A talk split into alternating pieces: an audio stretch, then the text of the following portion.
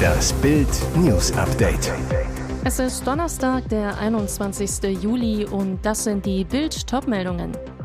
Nach Wartung, Russland schickt wieder Gas durch Nord Stream 1. Bild entlarvt die fünf Atomlügen der AKW-Gegner. Schumi-Frau emotional aufgewühlt bei Preisverleihung. Corinna, wir weinen mit dir. Es läuft wieder. Nach der Wartung der Putin-Pipeline Nord Stream 1 schickt Russland seit dem Morgen wieder Gas nach Deutschland. Leichte Entwarnung. Es wurde befürchtet, dass Kreml-Despot Wladimir Putin nach der zehntägigen Wartung den Gashahn komplett zulassen könnte. Doch die Gaskrise ist damit noch lange nicht vorbei. Die Pipeline läuft weiterhin nur auf Putin Sparflamme. Es läuft an, sagte ein Sprecher der Nord Stream AG der deutschen Presseagentur. Bis die volle Transportleistung erreicht sei, werde es einige Zeit dauern.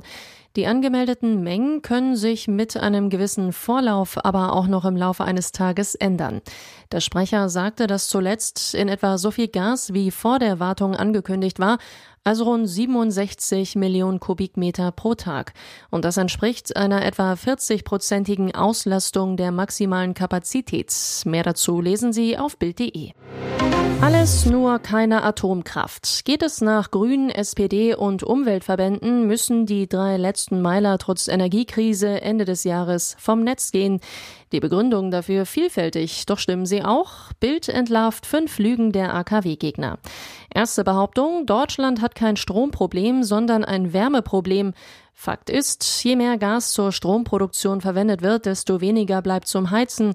Bleiben die AKW am Netz, ist mehr Gas zum Heizen übrig. Behauptung 2. Die Sicherheitschecks der AKW dauern viel zu lange. Fakt ist, die Meiler werden regelmäßig geprüft, ein TÜV-Gutachten. Die Kraftwerke können sicher und mit wenigen zusätzlichen Maßnahmen weiterbetrieben werden. Dritte Behauptung, der gesellschaftliche Konsens zum AKW aus darf nicht aufs Spiel gesetzt werden. Laut INSA-Institut sind aber 64 Prozent der Bundesbürger für längere Laufzeiten und selbst 40 Prozent der Grünen Wähler.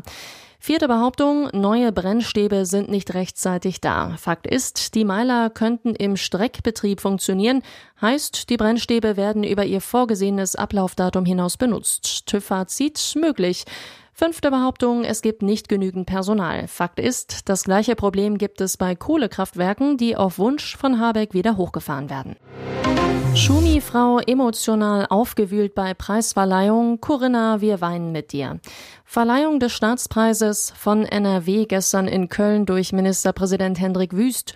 Schumi wird für sein wohltätiges Engagement geehrt. Corinna und Tochter Gina nehmen den Preis stellvertretend entgegen. Die Laudatio hält der Franzose Jean Todt, Schumis Teamchef bei Ferrari und Freund der Familie.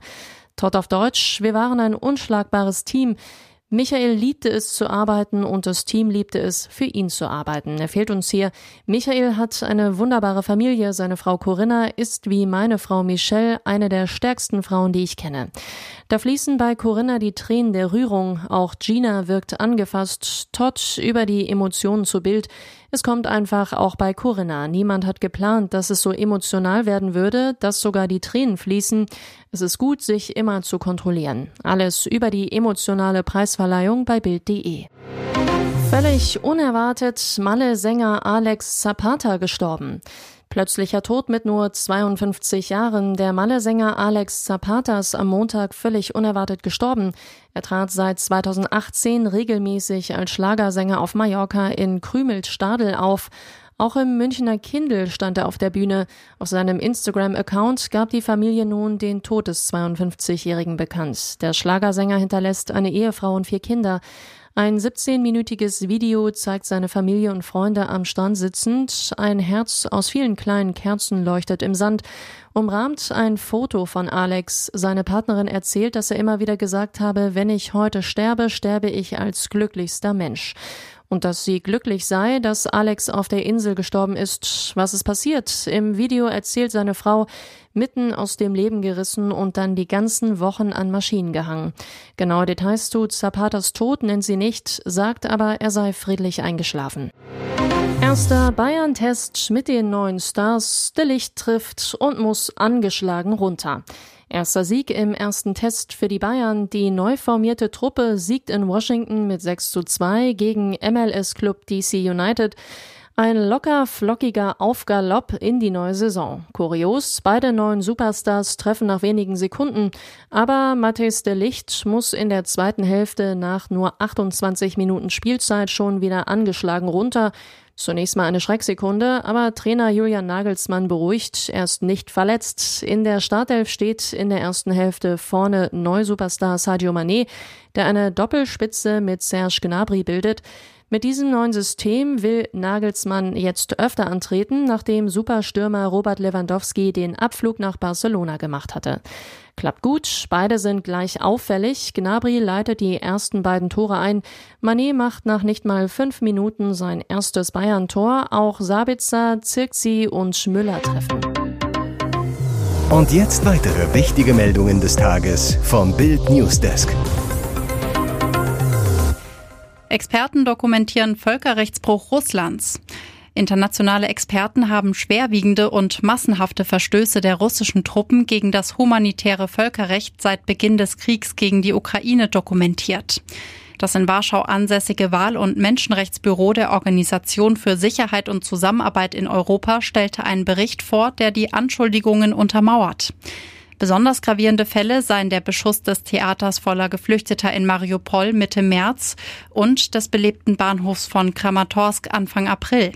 Das ODIHR zeigte sich auch entsetzt über die Belagerung von Städten. Zivilisten sei keine Möglichkeit zur Evakuierung gegeben worden. Das Vorgehen der russischen Truppen verstoße gegen jeden Grundsatz von Verhältnismäßigkeit und Rücksicht. Zeugen hätten von vielen Fällen illegaler Hinrichtungen, Inhaftierungen, Folter, sexueller Gewalt und Entführungen berichtet.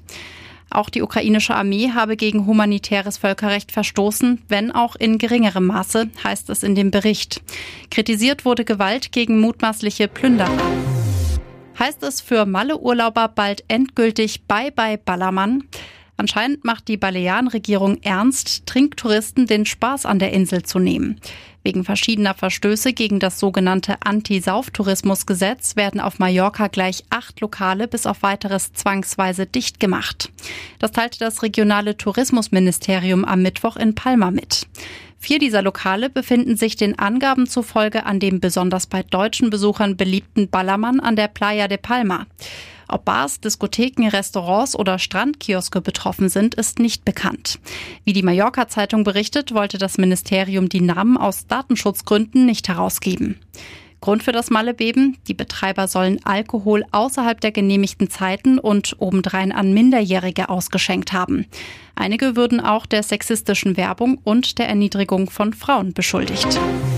Ivana Trump beerdigt, Auflauf beim Trauergottesdienst der ersten Ehefrau von Ex-Präsident Donald Trump. Die bewegende Trauerfeier fand am Mittwochnachmittag in der historischen katholischen St. Vincent Ferrer Kirche statt, nur wenige Blöcke von Ivana Trumps Anwesen entfernt. Dort war sie in der Vorwoche nach einem Sturz über eine enge Wendeltreppe ums Leben gekommen, im Alter von 73 Jahren. Menschen säumten die Straßen bereits Stunden vor der Trauerfeier, trotz brütender Hitze mit gefühlten Temperaturen von 38 Grad.